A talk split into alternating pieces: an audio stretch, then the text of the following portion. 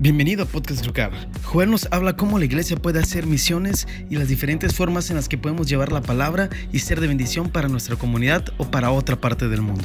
Recuerda que Conferencia Local a una sola voz se llevará a cabo los días 8 y 9 de noviembre. Los boletos los puedes encontrar en nuestras instalaciones iglesiaglocal.com o buscarnos en Facebook e Instagram como Conferencia Local.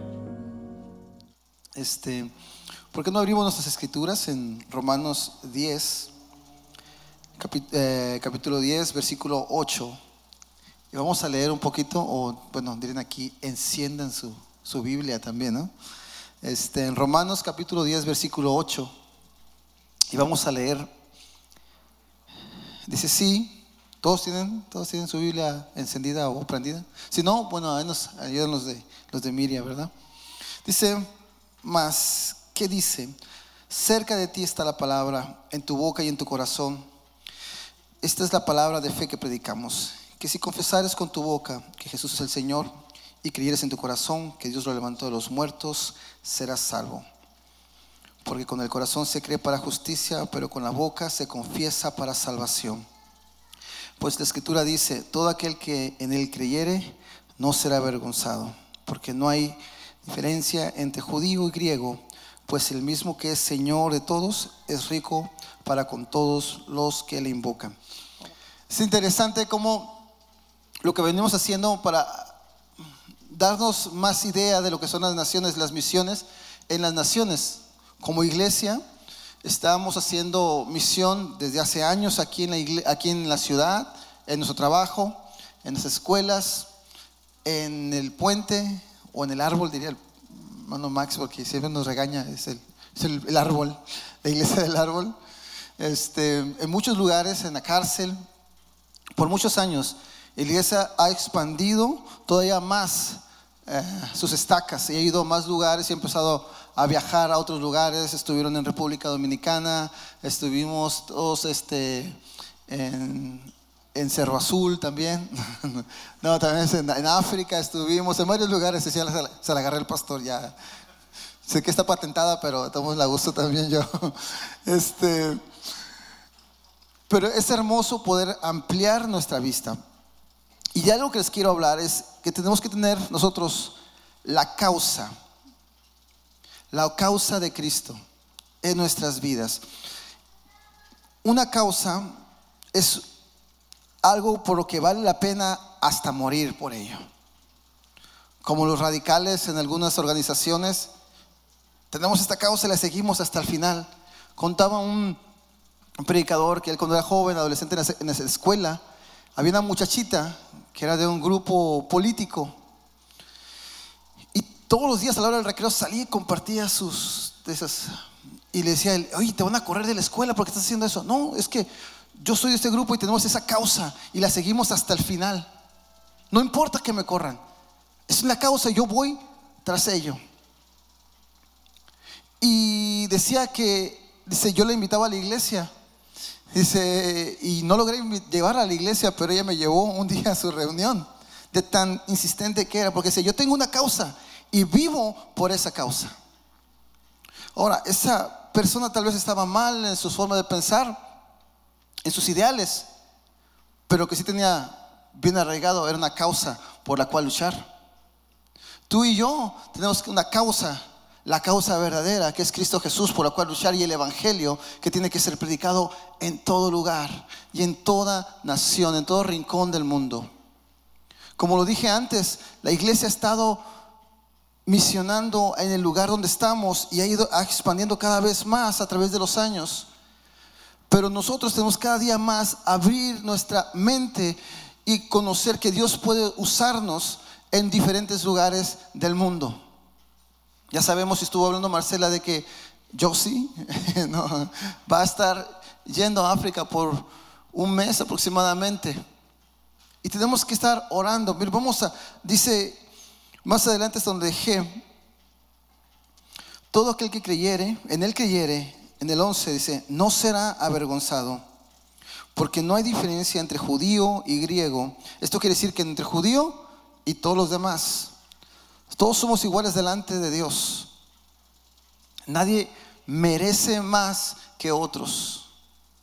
No por tener una economía mejor o, o no tan buena, o por ser de una nación o ser de otra nación.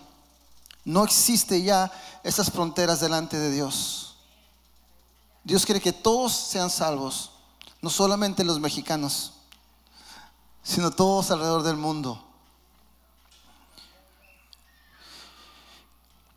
Dice así, porque todo aquel que invocare el nombre del Señor será salvo. Cuando usted y yo recibimos a Cristo en nuestro corazón y le confesamos con nuestros labios, pasamos de muerte a vida, de no tener esperanza a tener una nueva esperanza, una esperanza viva, una esperanza real.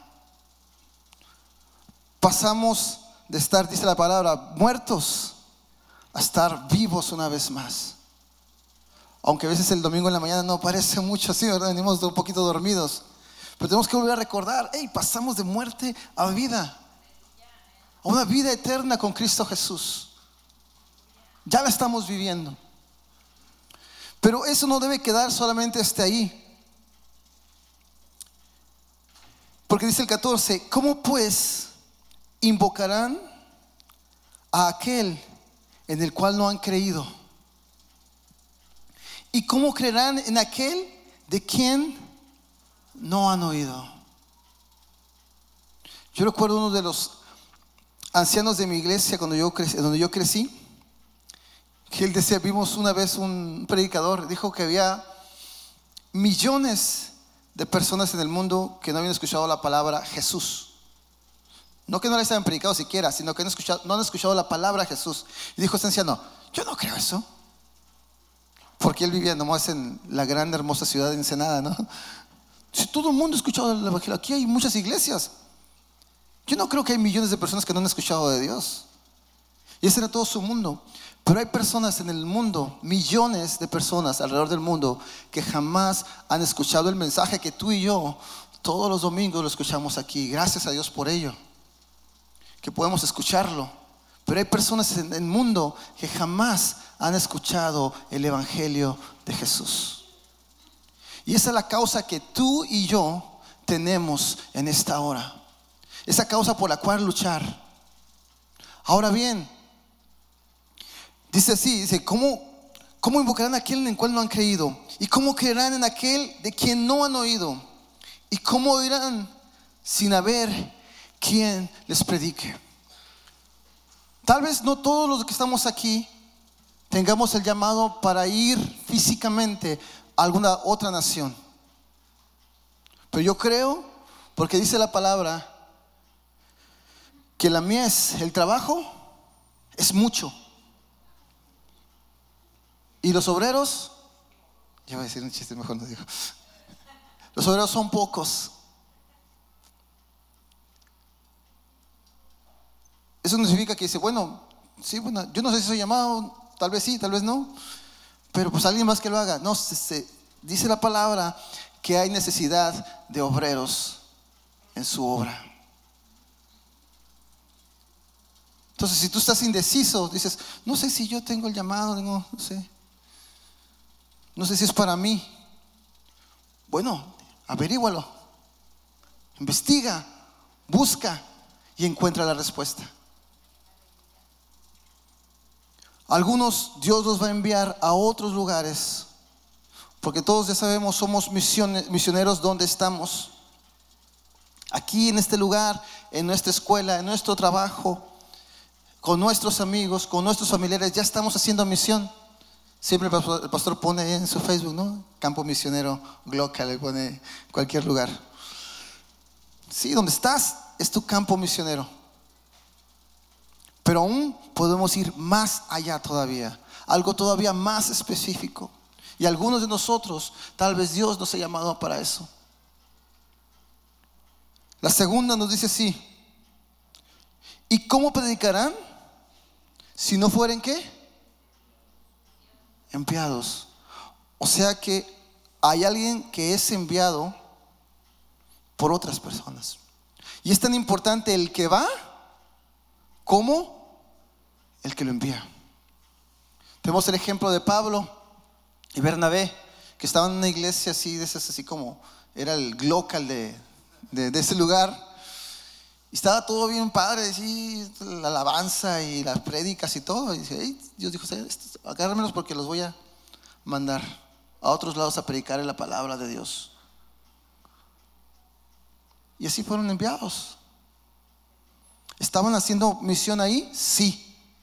Pero Dios los tomó para llevarlos a otros lugares.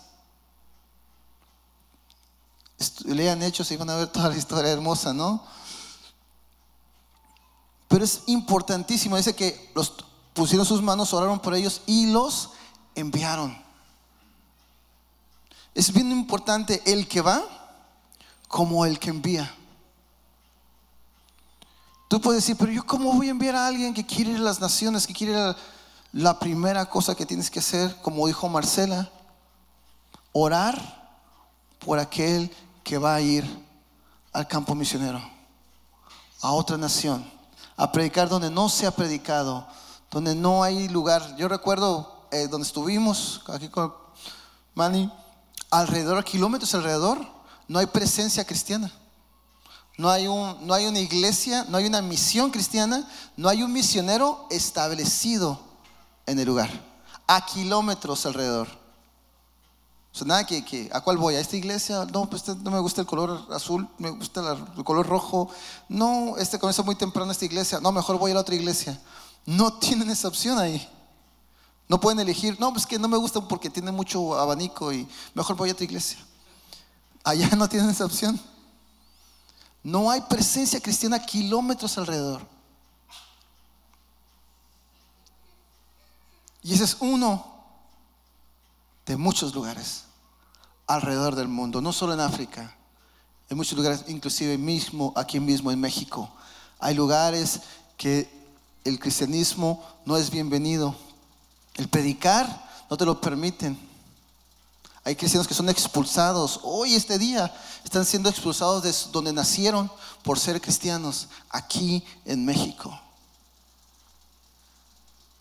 Están siendo perseguidos porque tienen una causa por la cual vivir.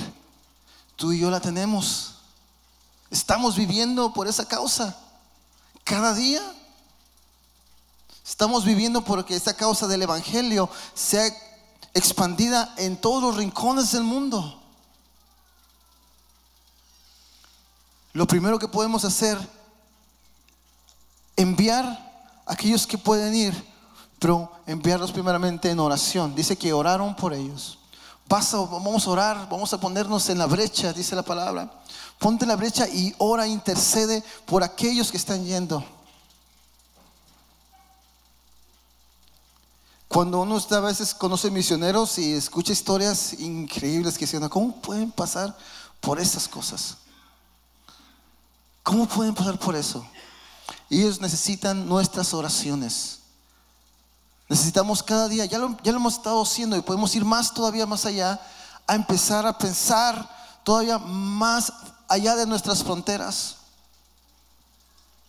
Decía en el primer servicio que yo estábamos en un grupo de alabanza y que salíamos ahí, ahí y éramos interranchonales. Salíamos a los ranchos de alrededor de Ensenada y predicamos en el parque ahí en mi colonia y predicamos en otras colonias y predicamos en los ranchos y donde fuera a través de la música y predicando. Pero hasta ahí llegaba mi mente. Era todo lo que existía para mí en aquel tiempo. Ya estaba el YouTube, no, no estaba el YouTube, no había nada, no había Google, no había nada. Entonces mm, estaba todo a través de libros. Yo me acuerdo que yo iba a la biblioteca y éramos como tres ahí en la biblioteca pública de Ensenada, leyendo. Era la forma que tú podías saber del mundo, leyendo o televisión, ¿no? Pero Dios a través de, de dos personas en un congreso empezaron, Dios me empezó a hablar a través de ellos a que empezara a orar por las naciones, a orar por la iglesia perseguida en el mundo.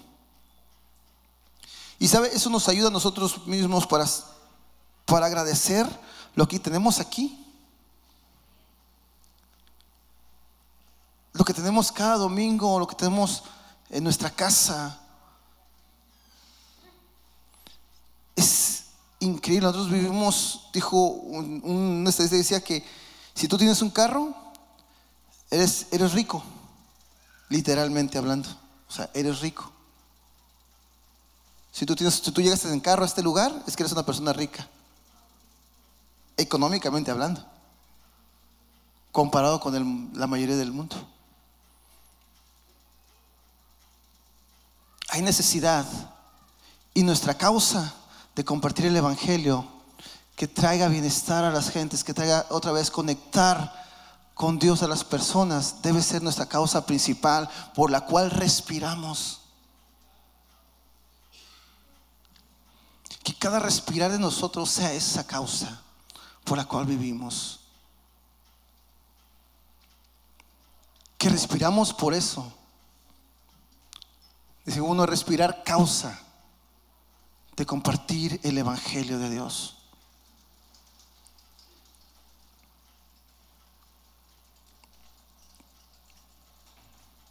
Como está escrito, cuán hermosos son los pies de los que anuncian la paz, de los que anuncian buenas nuevas. Dice en Marcos capítulo 10, versículo 29.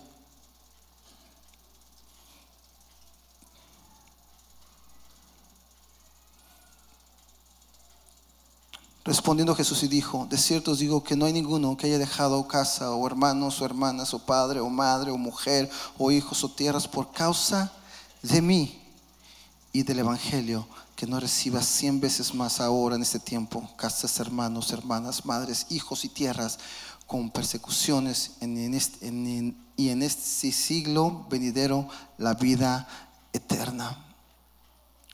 Por causa de mí y del Evangelio. Interesante cómo Jesús hace una algo específica, no solamente por causa de mí, sino también por qué? Por causa del Evangelio, de predicar las buenas nuevas, a lo que tú y yo fuimos llamados aquí en Tecate, en todo México y hasta lo último de la tierra. Tal vez tú vas a ser un enviador. Tal vez tú vas a ser los que va a dar la economía. O tal vez tus pies son los que van a ir. Pero de una forma u otra vamos a hacerlo.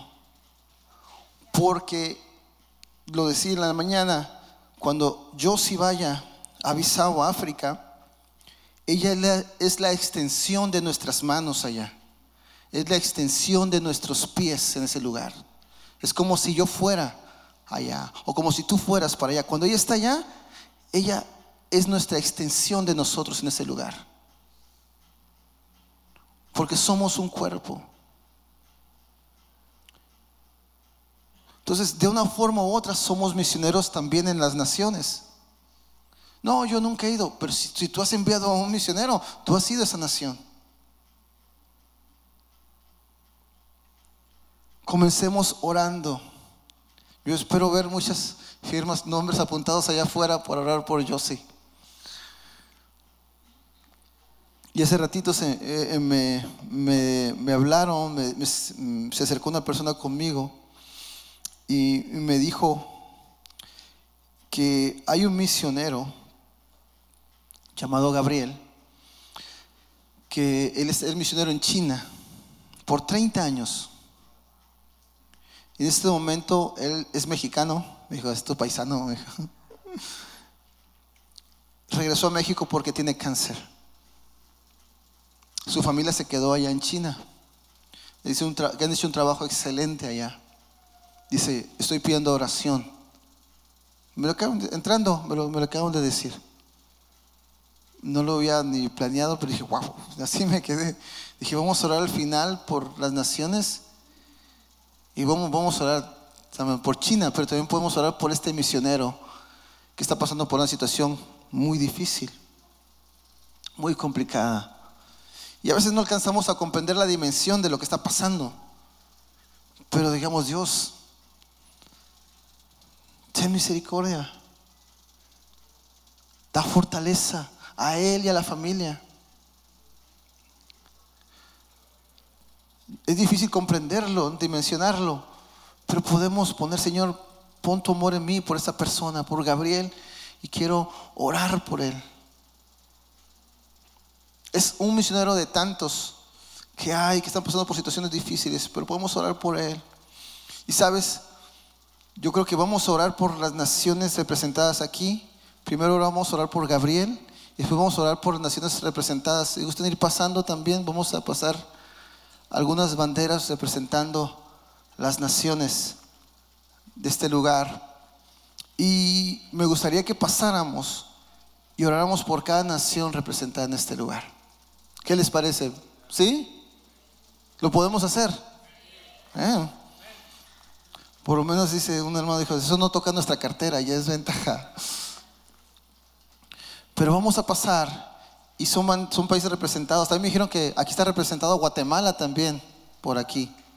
Ah, entonces también tenemos a Nicaragua, Argentina, Salvador, Venezuela, Estados Unidos, hermana República de Tabasco,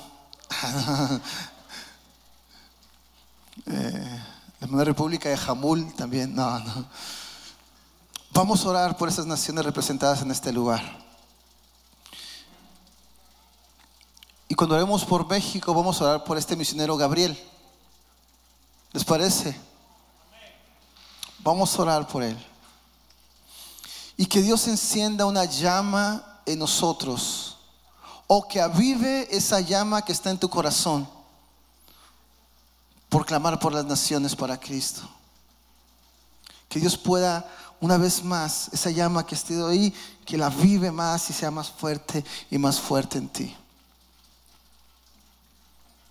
Vamos a orar por las personas. Si hay en este lugar una persona que no ha conocido a Cristo, yo te invito a que en esta hora hagas esa decisión de aceptar a Jesucristo. Es la mejor decisión que puedes hacer en tu vida. Dar el paso de fe y decir, no importa lo que piensen de mí, no importa lo que piensen mis amigos de mí, yo entrego mi vida a Cristo porque es lo mejor que puedo hacer. Él dio su vida por mis pecados, tomó mi lugar en la cruz. Hoy me arrepiento de todo lo malo que he hecho y recibo su gracia, su amor y su misericordia. Yo quiero que pasen y vamos, toma una, una bandera y ora por ella. Pasa aquí enfrente y vamos a orar por las naciones. ¿Les parece? Pase aquí enfrente, por favor, y vamos a orar juntamente por una bandera. Adopta un país. Pasa aquí enfrente, ven, no tengas...